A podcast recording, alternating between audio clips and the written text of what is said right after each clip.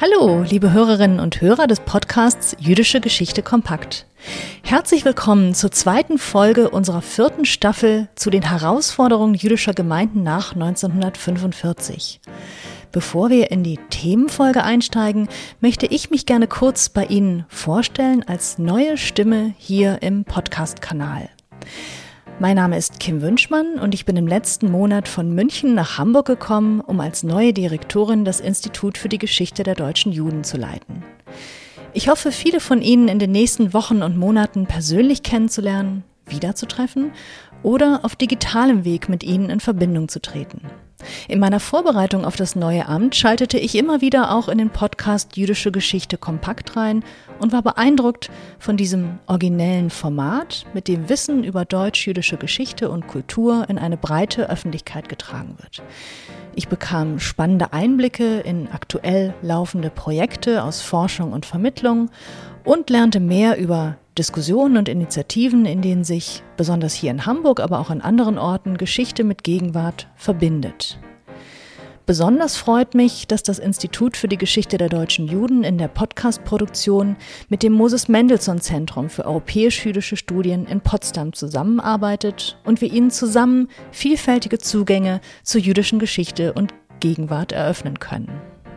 Und so sind wir auch schon wieder im Thema, denn in dieser aktuellen vierten Staffel geht es um die besonderen Herausforderungen, vor denen jüdische Gemeinden nach 1945 in West- und Ostdeutschland standen. Wir werfen also einen Blick auf die Nachkriegsgeschichte und die spezifischen Situationen und Probleme, die nach dem Ende der NS-Herrschaft ein neues Gemeindeleben in den vier alliierten Besatzungszonen und später den beiden deutschen Staaten prägten. Bereits in der ersten Folge, in der Andreas Brämer einen Einblick in die rituelle Praxis des Schächtens zwischen Religionsfreiheit und modernem Tierschutz gegeben hat, wurde deutlich, dass 1945 keinen klaren Bruch mit der Vergangenheit markiert, sondern dass Diskurse und antisemitische Vorurteile die politischen Systemwechsel und gesellschaftlichen Neuanfänge überdauerten, weitergetragen auch durch personelle Kontinuitäten auf nichtjüdischer Seite. In der heutigen Folge wird deutlich, welche Langzeitwirkungen die NS-Rasse- und Reinheitsvorstellungen und die sich daraus ableitenden Kategorisierungen, die über Leben und Tod der Verfolgten entscheiden konnten, auf das jüdische Gemeindeleben nach 1945 hatten. Die so thematisierte Geschichte und Wirkung von Nationalsozialismus und Holocaust ist auch einer meiner eigenen Arbeitsschwerpunkte. Und der heutige Gast, Dr. Maximilian Strinnert, wissenschaftlicher Mitarbeiter der Koordinierungsstelle Erinnerungszeichen des Stadtarchivs München, ist mir in meinen Münchner Jahren zum geschätzten Kollegen geworden. Die München-Hamburg-Verbindung wird also durch das nun folgende Gespräch zwischen Maximilian Strinnert mit Björn Siegel, wissenschaftlichem Mitarbeiter am IGDJ, weiter verstärkt. Wir werden in dieser Folge erfahren, wie die jüdischen Gemeinden nach 1945 mit sogenannten Mischehen umgingen und welche Herausforderungen interkonfessionelle Eheschließungen für Fragen nach Zugehörigkeiten und Identitätskonstruktionen darstellten, wie sie die Teilhabe am Gemeindeleben, den Kampf um Anerkennung und den Zugang zu Hilfeleistungen beeinflussten. Ich wünsche uns ein interessiertes Zuhören mit spannenden neuen Erkenntnissen und übergebe das Wort an meinen Kollegen Björn Siegel.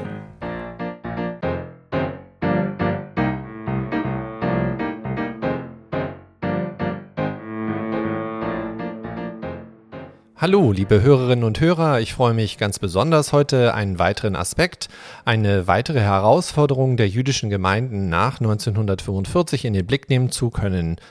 Mein Name ist Björn Siegel, ich bin wissenschaftlicher Mitarbeiter am Institut für die Geschichte der deutschen Juden hier in Hamburg und habe für das Gespräch einen kompetenten Partner gewinnen können, nämlich Dr. Maximilian Strinnert, der zu dem heutigen Episodenthema der sogenannten Mischehen ein umfangreiches Buch herausgegeben hat, das 2021 erschienen ist. Unter dem Titel Privileg Mischehe mit einem Fragezeichen ist es im Wallstein Verlag herausgekommen und ist quasi noch druckfrisch und dient uns heute als Leitfaden herunterladen und kann für Sie, liebe Hörerinnen und Hörer, natürlich auch als Nachleseoption fungieren. Die Details zum Buch sind natürlich in den Shownotes zu dieser Folge angegeben.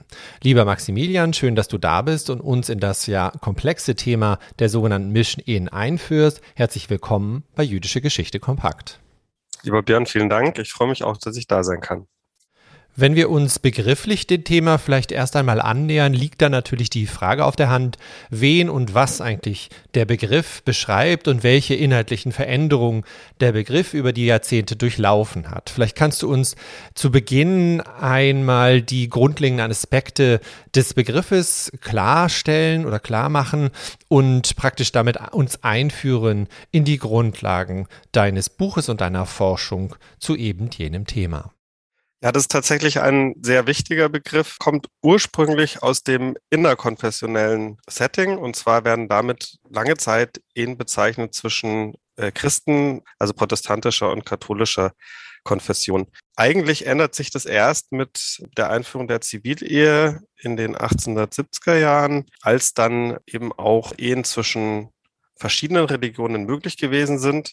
Vorher musste ja ein Partner immer in die Religion oder zur Religion des anderen Partners konvertieren. Und ab diesem Moment spricht man dann eigentlich auch zwischen ähm, inter, von interkonfessionellen Ehen als Mischehen. Relativ bald wird es äh, auch in der jüdischen Gemeinschaft ein problematischer Begriff, wird als Kampfbegriff verwendet für eben ähm, die Auflösung oder die Gefahr der Auflösung der jüdischen Gemeinschaft. Und kurz danach bekommt dieser Begriff auch eine sehr starke völkische Konnotation. Ähm, also die Durchmischung der, der Rassen wird problematisiert. Und das nicht nur im deutsch-jüdischen Kontext, sondern natürlich dann auch im Kolonialkontext, also Mischehen zwischen Menschen mit verschiedenen Haut, Hautfarben.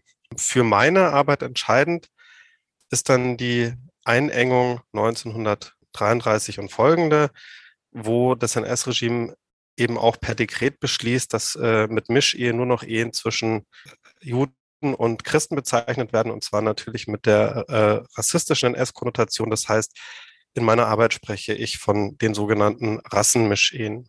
Nach 1945 erfährt der Begriff dann wieder eine Verengung und wird wieder von allen Beteiligten als ähm, inner- und interkonfessioneller Begriff verwendet. Allerdings bleibt natürlich der historische Begriff der sogenannten Rassenmischehe auch virulent, also wird auch immer wieder verwendet zur Beschreibung des verfolgten Staates beispielsweise. Die NS-Zeit ist natürlich in deinem Buch eines der Kernbereiche, die du äh, untersuchst. Äh, hier setzt du dich ausführlich eben mit den neu, begrifflichen Neudefinitionen auseinander und setzt dich auch über das wandelnde Verständnis des Phänomens Mischehe auseinander.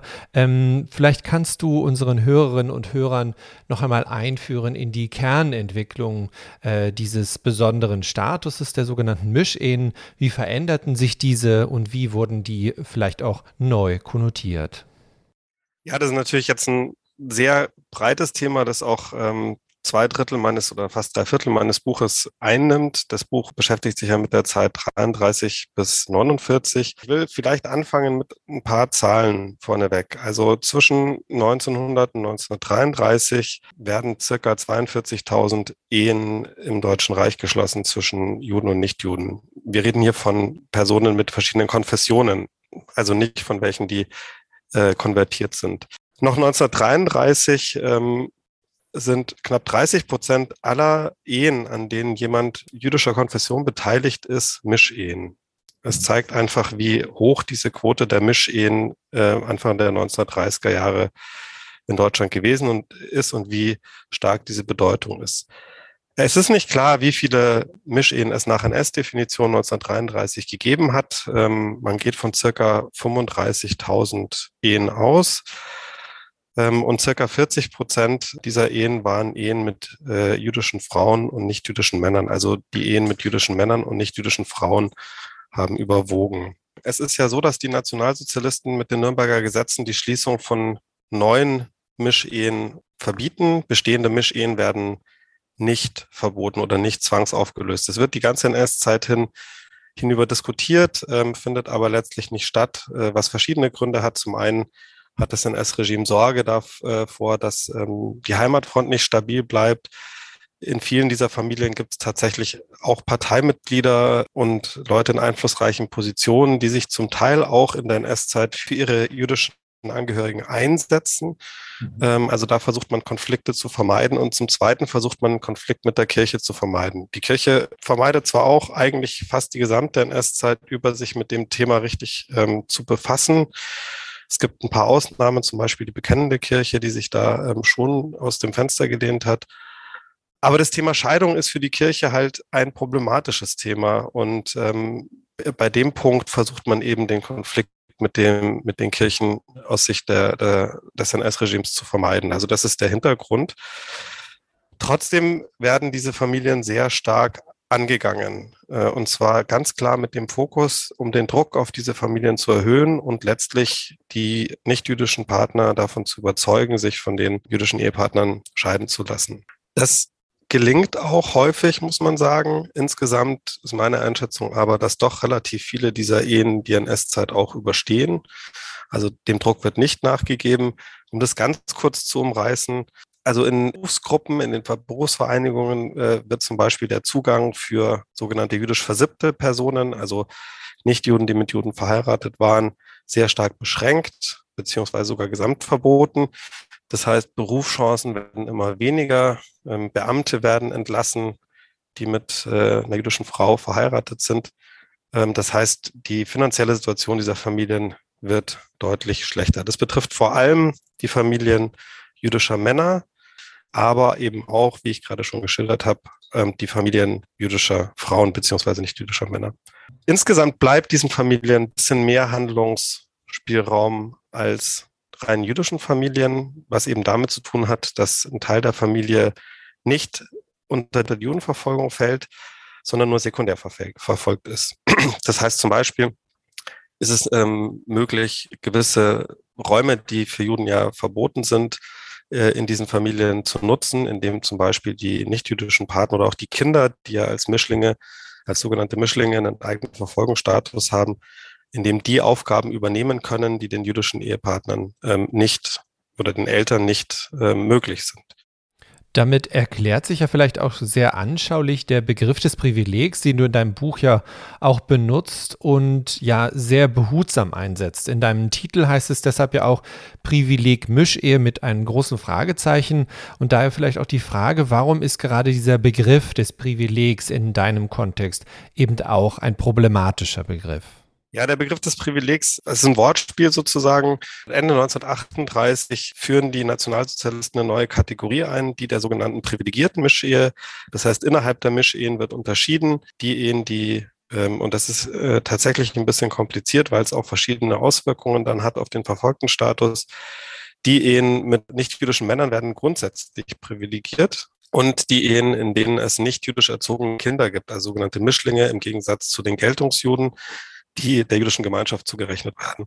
Also diese Familien ähm, werden privilegiert in Anführungszeichen. Das bezieht sich natürlich auf das sogenannte Judenprivileg oder auf die Judenprivilegien aus dem Mittelalter und soll suggerieren, dass ähm, diese Familien besser gestellt äh, werden. Mir ist ganz wichtig zu betonen, dass ähm, es eigentlich äh, keine Besserstellung ist, sondern ähm, es ist einfach nur äh, der, der Normalzustand, der hier beibehalten wird oder eingeschränkt beibehalten wird, weil natürlich unterliegen auch diese Familien verschiedenen Verfolgungsaspekten, während die äh, rein jüdischen Familien oder die sogenannten nicht privilegierten Mischehen mehr Beschränkungen erfahren.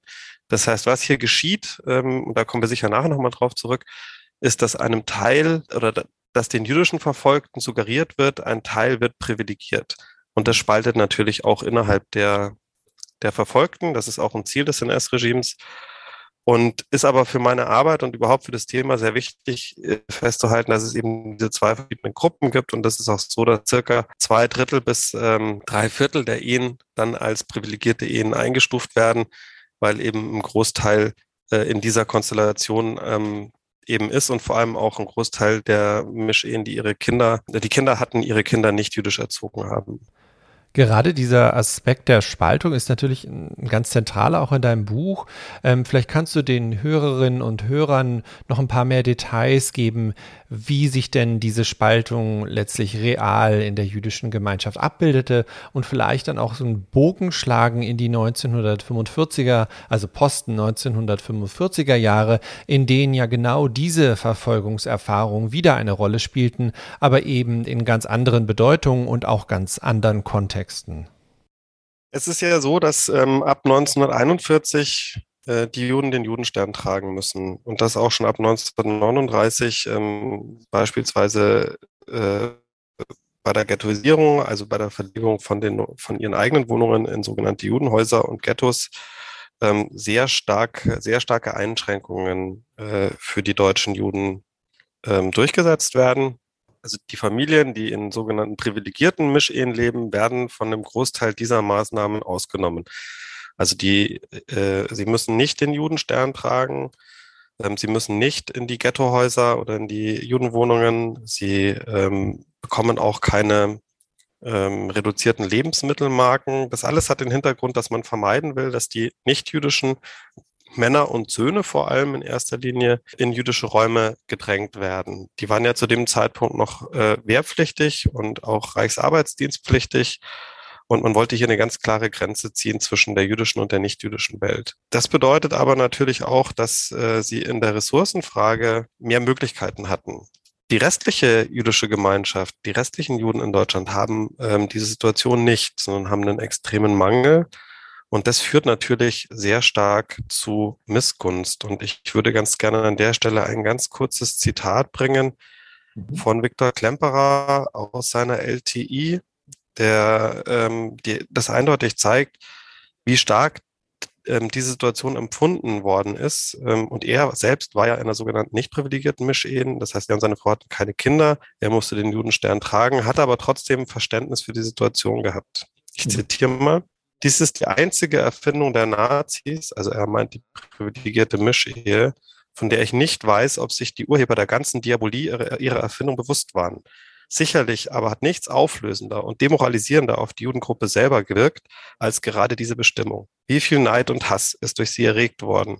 Ich habe wenige Sätze häufiger und mit mehr Bitterheit aussprechen hören als diesen einen. Er ist privilegiert.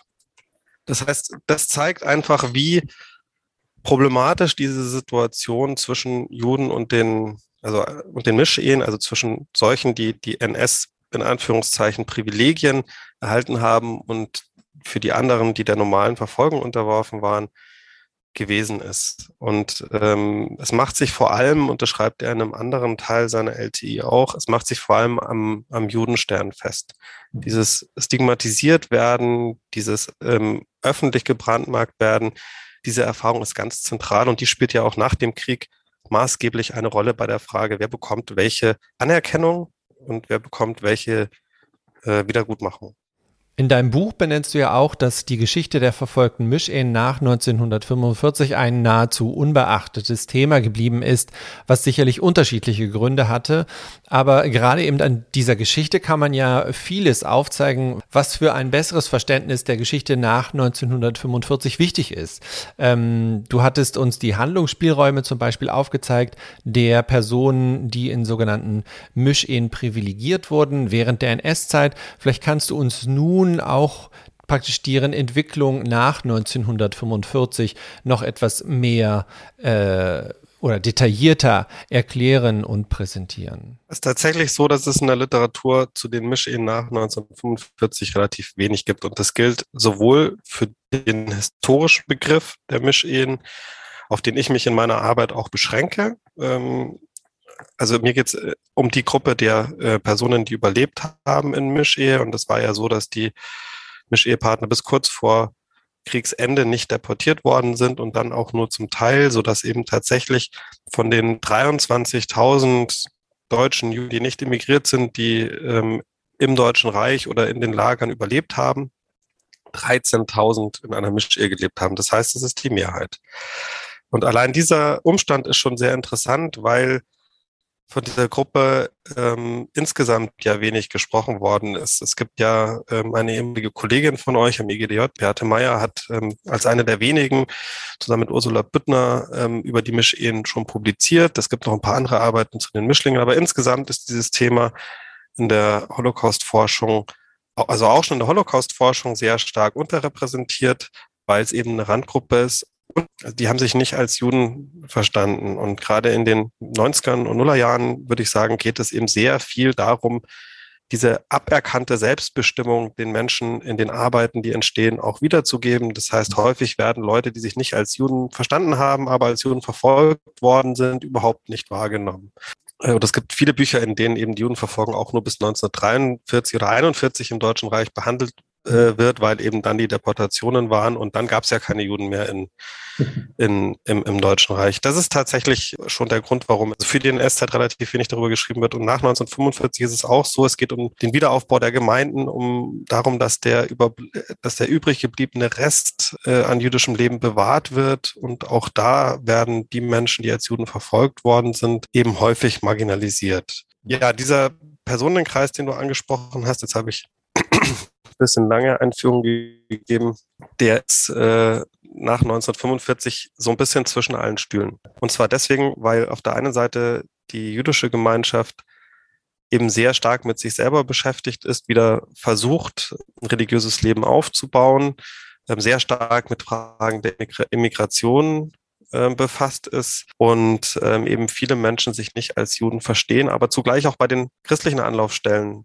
ähm, und auch, also auch bei den öffentlichen Anlaufstellen sehr wenig ähm, Anerkennung erfahren. Das hat damit zu tun, dass die Kirchen äh, eben diesen Wir müssen allen helfen ähm, Ansatz hatte und häufig auch Sorge hatte, wenn man jetzt die äh, sogenannten Rasseverfolgten, das ist dann der, der Sprachgebrauch in der Nachkriegszeit, wenn man die zu sehr unterstützt, dann könnte wieder Antisemitismus entstehen. Äh, man will sich auch mit der eigenen Vergangenheit nicht zu genau auseinandersetzen. Das heißt, es sind immer nur häufig auch Leute, die sich vorher schon um, um die sogenannten Judenchristen gekümmert haben. Äh, das Büro Grüber in Berlin und ein paar andere, die sich ähm, für diese verfolgten Gruppe äh, interessieren und sich ihrer annehmen. Und auch die öffentliche Hand ist sehr stark, also die Organisationen, die sich für die Verfolgten einsetzen, sind sehr stark politisch geprägt. Zum Beispiel, ähm, also Opfer des Nationalsozialismus in, in Berlin und in Ostdeutschland sehr stark politisch geprägt. Ähm, die konzentrieren sich auf ihre eigenen Widerstandskämpfer.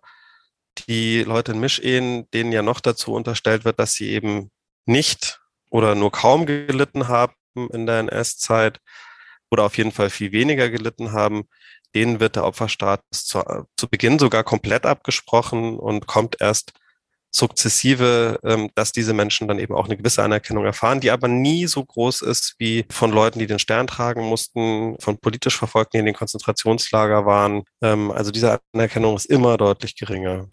Du beschreibst ja auch ganz eindrücklich, dass diese besondere Situation des Dazwischenseins der Mischehepartner, wenn man so will, sich durch viele Ebenen zog. Also sei es in Fragen von Zugehörigkeit, sei es in Fragen der Anerkennung als Verfolgte, sei es äh, in Fragen der staatlichen oder des, des Anspruchs auf staatliche oder kirchliche Hilfen. Ähm, daran sieht man ja auch, dass dieses Privileg, wie du es einführst und uns ja auch schon beschrieben hast, fast schon auch zu einem Stigma sich entwickeln konnte. Vielleicht kannst du hier nochmal ein bisschen uns einführen in diese, diese zusätzlichen Dimensionen des Begriffs. Genau, also das Privileg Mischehe, das Privileg in Fragezeichen, mit einem Fragezeichen zu versehen, ist ja ganz bewusst ähm, in, in, meiner Arbeit geschehen, weil ähm, sich eben auch nach dem Krieg zeigt, dass eben diese Privilegierung, dieses ja, Stigma, das die Nazis dieser Gruppe aufdrücken, sich eben äh, auch nach, nach, nach 1945 auswirkt. Ähm, ich hatte ja gesagt, 13.000 von 23.000 überlebenden deutschen Juden leben in Mischehen. Das bedeutet, dass auch nach dem Krieg zunächst die aus den Überlebenden wiedergebildeten jüdischen Gemeinden zu einem erheblichen Teil aus Mischehepartnern bestehen. Es gab ja auch viele, die äh, Mitglied der Gemeinde waren ähm, und die jetzt versuchen nach 1945 eben jüdisches Leben in ihren ähm, zerstörten Städten wieder aufzubauen. In Frankfurt beispielsweise, aber auch in Düsseldorf ähm, sind große Kreise der wiedergegründeten Gemeinden Mischehepartner. Das ändert sich dann ein bisschen mit der ersten Rückkehrerwelle aus Theresienstadt wo dann doch auch wieder Leute zurückkommen, die eine sehr stark religiöse Autorität mitbringen, die auch vor Kriegsende in den Gemeinden aktiv gewesen sind. Aber diese Thematik bleibt immer virulent, dass man relativ viele Leute drin hat, die Moschee überlebt haben. Und sie beschäftigt die jüdische Gemeinschaft auch ziemlich stark. Also es gibt in Berlin beispielsweise zu jeden Wahlen vehemente Streitigkeiten. Wie geht man mit den ehemaligen Mischehepartnern und auch mit den neuen Mischehepartnern um? Das führt so weit, dass ein Teil äh, fordert, dass sie aus allen öffentlichen Ämtern ausgeschlossen werden, dass ihnen der Zugang, und das ist entscheidend, zu den Hilfsleistungen, die der Joint ja nur an die ähm, jüdischen Gemeinden auszahlt, die über die jüdischen Gemeinden verteilt werden, dass der Zugriff eben nur denen, die richtig gelitten haben, und das ist, sind jetzt alles Zitate, ähm, vorbehalten bleibt. Das ist für uns schwer nachvollziehbar, weil äh, man sich wahrscheinlich häufig denkt, ja, warum gibt es da diese Streitigkeiten? Aber diese Leiterfahrung, ähm, die ein Großteil mitbringt und der andere Teil eben andere Leiterfahrungen hat, die spielt eine sehr starke Rolle. Also Opferkonkurrenz ist insgesamt ja ein großes Thema nach 1945 und das sieht man eben auch in den Gemeinden. Man wirft Leuten, die wieder in die Gemeinde kommen, auch ein großes Thema, die in der NS-Zeit ähm, oder auch schon davor ausgetreten sind, vor sogenannte Paketjuden zu sein, also sich dem Judentum nur deswegen wieder zuzuwenden, weil sie auf ähm, finanzielle Vorteile pochen. Aber es geht auch weiter. In der, in der NS-Zeit haben natürlich viele nicht-jüdische Partner ihre Ressourcen geteilt. Ich hatte das schon angesprochen mit ihren jüdischen Angehörigen. Es ist auch so, dass viele Mischehen tatsächlich Pakete nach äh, Theresienstadt und in die Ghettos schicken, also wirklich beteiligt sind an der Hilfsarbeit. Und nach 1945 fordern natürlich die jüdischen Angehörigen ein, dass man jetzt diesen nicht-jüdischen Verwandten auch hilft. In der Regel Ehepartnern und Kindern, aber zum Teil eben auch entfernteren Verwandten. Und da zieht der Joint beziehungsweise die jüdischen Gemeinden eine ganz klare Linie, also eine ganz klare Grenze. Es gibt keine Unterstützung für oder kaum Unterstützung für nicht-jüdische Angehörige. Und das führt zu einer, zum unheimlichen Unverständnis. Insgesamt ist diese Situation wenig Hilfe bis gar keine Hilfe zu erfahren, gerade bei denen, die konvertiert sind und die ja keinen Zugriff auf die Lieferungen des Joint haben. Und man muss sich vorstellen, die ersten Hilfslieferungen ähm, unabhängig äh, vom Joint, also für, für, für breite Teile der Bevölkerung, die kommen ja erst 46, 47 in Deutschland an. Da haben wir aber schon ähm, anderthalb Hungerwinter hinter uns. Mhm. Ähm, das heißt, die Situation dieser Familien, die ja auch ähm, Mangel hatten, ähm, äh, die auch Verfolgung erlitten haben, die ist schon so, dass sie ein bis anderthalb Jahre so gut wie gar keine Unterstützung erfahren. Und das führt dazu, dass, also man kann schon davon reden, die laufen regel, regelrecht Sturm oder einige Familien laufen regelrecht Sturm, schreiben, warum man sie denn vergisst. Sie haben doch auch ähm, 13 Jahre lang gelitten und das ist wirklich ein Riesenthema und führt auch dazu, dass die unheimlich frustriert werden, ähm, aber auch ähm, eben tatsächlich den Mangel, den sie haben, den sie hatten, nicht ähm, kompensieren können. Das ist äh, eine wirklich problematische Situation. Du hattest uns ja vorhin schon ein paar Beispiele aus verschiedenen deutschen Städten genannt. Daher vielleicht die, die Frage, wie weit der lokale Raum eine besondere Rolle spielte für die Erfahrung der Mischehepartnern in, in der NS-Zeit, aber auch nach 1945. Also spielte der lokale Raum eine besondere Rolle? Für beide Phasen kann man das feststellen. Also es gibt natürlich Unterschiede zwischen dem ländlichen Raum und den, den, den Städten in der NS-Zeit. Aber es gibt auch in den Regionen ganz unterschiedliche Erfahrungen. Also Frankfurt zum Beispiel ist ein Hotspot der Verfolgung. Da ist die Gestapo ähm, die ganze NS-Zeit über sehr stark daran interessiert, auch die, die Mischehepartner zu kriminalisieren und wegzubekommen aus ihrem Einflussbereich, auch zu ermorden. Es gibt 1943 eine große Aktion in Hessen zur wie das eine Zeit, ein Zeitgenosse genannt hat, zur kalten Erledigung der Mischehen. Das heißt, man ähm, erfindet Vorsätze, bei Rot über die Straße gehen, den Judenstern nicht getragen zu haben bei den nicht privilegierten, Hitlergruß gemacht zu haben, was Juden nicht durften oder den, den Beinamen nicht äh, geführt zu haben, Ausweisdokumente nicht dabei gehabt zu haben, lauter solche Sachen. Und die werden dann von der Gestapo verhaftet und direkt nach Auschwitz geschickt mit einem, Ble mit einem Begleitbrief, auf dem drin steht, ähm, Rückkehr unerwünscht. Also das heißt, es gibt hier lokale Unterschiede, die gibt es auch nach 1945 natürlich. Ähm, allein schon deswegen, weil wir verschiedene Besatzungszonen haben und in den verschiedenen Besatzungszonen unterschiedliche Interessenslagen da gewesen sind. Ähm, es ist ja bekannt, dass äh, in den ersten Jahren vor allem die die Briten kein Interesse daran hatten, dass eine Wanderung nach Palästina stattfindet. Das heißt, man hat als Intention gehabt, die Juden, die, die deutschen Juden als deutsche Bürger zu behandeln, eben nicht als, als Ausländer, die einen Anspruch hatten, ähm, zu emigrieren, auszuwandern, als DPs. Und ähm, Deswegen äh, werden die, äh, kriegen die auch keine Sonderzuweisungen beispielsweise. Das heißt, die Situation in der britischen Besatzungszone ist deutlich schlechter als die in der amerikanischen, wo beispielsweise in Bayern schon sehr früh auch Juden aus Mischehen zwar, da gab es verschiedene Farben, verschiedene Klassen von Anerkennung zwar auch nicht ganz in der ersten und zweiten Klasse anerkannt worden sind, aber doch sehr, sehr früh auch schon einen Opferstatus bekommen haben. Das heißt, es macht einen ziemlich großen Unterschied. Berlin beispielsweise ist ja sehr stark zerstört, wenig Ressourcen. Ähm, es leben aber ein Drittel der überlebenden Mischehepartner leben in Berlin. Ähm, das heißt, auch hier ist die Situation zunächst zwei, drei Jahre deutlich schwieriger als in anderen Gegenden. Neben der, der räumlichen Komponente, die du uns ja gerade ähm, schön thematisch aufgefächert hast, spielte natürlich auch, und das schreibst du auch in deinem Buch, eine geschlechterspezifische Dimension eine ganz besondere Rolle, um äh, praktisch diese Erfahrung der Mischehepartnern zu entschlüsseln oder auch zu besser verstehen und auch einordnen zu können. Vielleicht kannst du uns hier noch ein paar mehr Details dazu erzählen. Ja, nachdem die Verfolgung ja sehr stark auf jüdische Männer ausgelegt ist, als Beispiel jetzt nur ähm, die sogenannte Reichskristallnacht, ähm, der ja vor allem äh, es gegen, gegen das Eigentum ging, also gegen Geschäfte und ähm, dann auch die Verhaftung der jüdischen Männer. Das heißt, es sind insgesamt stärker Familien jüdischer Männer attackiert worden in der NS-Zeit und das wirkt sich natürlich auch aus. Es überleben deutlich weniger ähm, jüdische Männer in Mischehen und das ist jetzt übergreifend privilegierte, nicht privilegierte Ehen mhm. ähm, und auch etwas, was immer oft vergessen wird. Das zeigt sich dann auch nach dem Krieg deutlich. Das heißt, ein Großteil der ähm, Antragstellerinnen bei den jüdischen Gemeinden beispielsweise sind jüdische Frauen.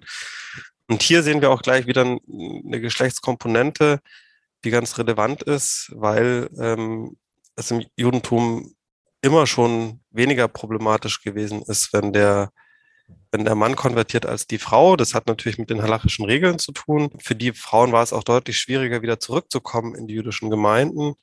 Und so sieht man dann auch, dass ähm, unter den ja, Aktivisten, jetzt benutze ich mal nur die männliche Form, in den Gemeinden tatsächlich die Männer ähm, sehr stark überwiegen. Also auch gerade in den Führungsebenen wo es doch auf, auf jüdischer Seite, also auf äh, Nicht-Mischehen-Seite in den Gemeinden auch natürlich Frauen gibt, die sehr präsent sind, ist es eben bei den, bei den Mischehen gar nicht so. Ja, damit sind wir eigentlich auch fast schon am Ende der Sendung angekommen. Vielleicht als Abschlussfrage, die ich gerne dir noch stellen würde. Ähm, wie würdest du das einschätzen? Wie weit prägte besonders diese Zeit des NS-Staates und dieser Konstruktion der Mischehen die, äh, ja, diesen Begriff der Mischehen und auch die Bevölkerungs- oder Personengruppe, die damit äh, beschrieben und gefasst wurde. Also kann man sozusagen oder kann sich der Begriff wirklich von dieser negativen Aufladung in den folgenden Jahrzehnten nach 1945 lösen? Ich glaube, man kann das nicht von der negativen Konnotation des Begriffs Mischehe generell trennen. Also, dass die Mischehe ja nach wie vor problematisch für die jüdische Gemeinschaft äh, ist oder auch für Rechtsradikale heute, hat natürlich ähm, dieselben Hintergründe, wie sie schon vor der NS-Zeit im Prinzip begonnen haben. Gerade innerhalb der jüdischen Gemeinschaft ist es ja nach wie vor ein großes Thema, vor allem wenn es um die Frage der Abstammung der Mutter geht. Ähm, also auch da ist die, die Konnotation durchaus problembehaftet, um es mal so zu sagen. Ich glaube, dass sich in der Nachkriegszeit allerdings ähm, schon diese Virulenz der, der Verfolgung der historischen Erfahrungen in Mischehen ähm, relativiert. Also das hat lange Zeit Bestand, wenn es eben um Fragen der Wiedergutmachung geht. Sicher auch in den ersten 10, 20, 30 Jahren. Das kommt immer sehr stark auf das Gefüge der einzelnen Gemeinden an, auch ähm, in der Frage Zusammensetzung äh, der Gemeinden. Aber was man schon sieht, diese Themen rücken dann doch in den Hintergrund. Viele Frauen konvertieren ja dann auch oder viele Männer, also nicht jüdische Partner konvertieren, konvertieren dann auch. Das heißt, es beginnt tatsächlich auch durchaus neues Leben. Ich würde wahnsinnig gerne mit einem Zitat noch schließen, wenn es in Ordnung ist. Sehr gerne. Und zwar, ähm, damit auch ein bisschen Hamburg in die Sendung kommt. Ich hatte ja am Anfang darüber gesprochen, dass ähm, viele der ja, jüdischen Ehepartner in der NS-Zeit sehr stark beschränkt gewesen sind und das hat sich natürlich sehr stark ausgewirkt auf ihr Selbstverständnis. Ähm, sie waren schuld äh, daran, dass ähm, ihre Familien verfolgt worden sind und wegen ihnen gab es weniger Nahrungsmittel, gab es weniger, ähm, weniger Positives in ihrem Leben und nach dem Krieg haben viele eben gehofft, dass sie jetzt auch dazu beitragen können, dass es den Familien wieder besser geht. Ich hatte ja gesagt, das ist lange nicht passiert. Aber als das passiert ist, war das eben für äh, die Betreffenden unheimlich wichtig. Und eine Hamburgerin schreibt in ihrem Dankeschreiben an äh, die Spender des Care-Pakets, das war üblich, dass man sich bedankt hat mit einem Schreiben, folgende Sätze, die, glaube ich, ganz gut als Abschluss auch dienen. Da ist es mir jetzt eine besondere Genugtuung, meiner Familie mit Hilfe des schönen Paketes mal eine kleine Freude machen zu können. Und ich denke, das ähm, sagt sehr viel darüber aus, wie wichtig diese Anerkennung für diese Menschen, die erst 13 Jahre lang verfolgt worden sind und dann doch sehr lange eben darum gekämpft haben, erfolglos gekämpft haben, äh, Wiedergutmachung und Anerkennung zu erfahren, wie wichtig diese Anerkennung für diese Menschen gewesen ist. Lieber Maximilian, ähm, danke für dieses schöne Schlusszitat für unsere Folge. Ich danke dir natürlich, dass du uns eingeführt hast in dieses komplexe und hochspannende Thema äh, der sogenannten Mischehen. Ähm, wenn Sie mehr darüber erfahren wollen, lesen Sie doch auch das Buch von Maximilian Strinnertz. Die Details sind in den Shownotes. Und ich hoffe natürlich, dass Sie auch beim nächsten ersten Freitag wieder einschalten, wenn wir uns die großen Herausforderungen der Migration in der jüdischen Geschichte und den jüdischen Gemeinden nach 1945 zuwenden mit meiner Kollegin Dr. Karin Körber. Bis dahin bleiben Sie gesund und interessiert. Wir hören uns.